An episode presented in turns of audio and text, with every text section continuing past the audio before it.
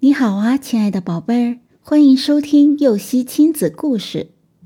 我是小幼熙，我和妈妈一起讲故事。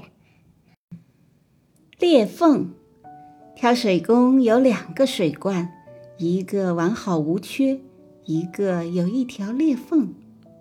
每天早上，挑水工都担着两个水罐去打水，但到家的时候，有裂缝的水罐。只剩下一半的水了，所以完好的水罐常常嘲笑那个有裂缝的水罐，而有裂缝的水罐也因此十分自卑。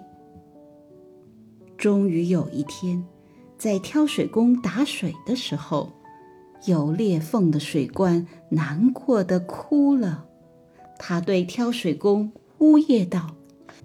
真对不起，因为我有裂缝，每天浪费您很多水。挑水工听后说：“不，没有浪费。你看回家路上的鲜花。”说完，挑水工又担着水罐往回走。果然。有裂缝的水罐发现自己这边小路上开满了各种鲜花，而好水罐那边却没有。挑水工边走边说：“我在你这边的路上撒下花种，正因为你有裂缝，才使它们每天都能喝到足够的水。”开出美丽的鲜花。有裂缝的水罐听到这里，高兴地笑了。